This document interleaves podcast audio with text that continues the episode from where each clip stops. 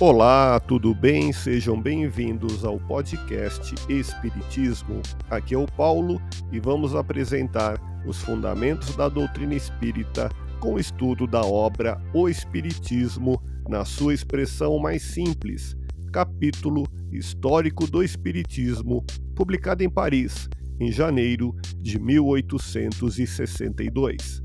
Continue acompanhando as explicações de Allan Kardec.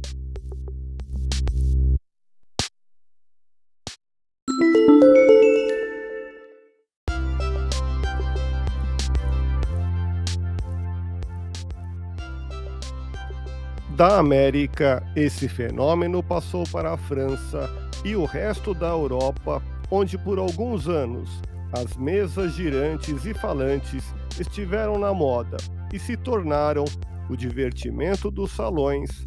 Depois, quando as pessoas se cansaram, deixaram-nas de lado em busca de outra distração.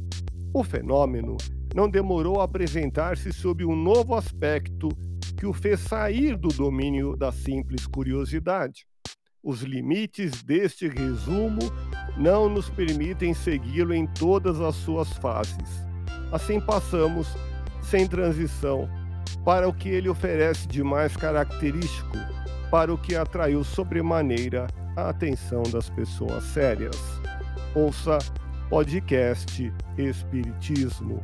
Agradeço sua audiência, fique na paz do Cristo e até o próximo episódio.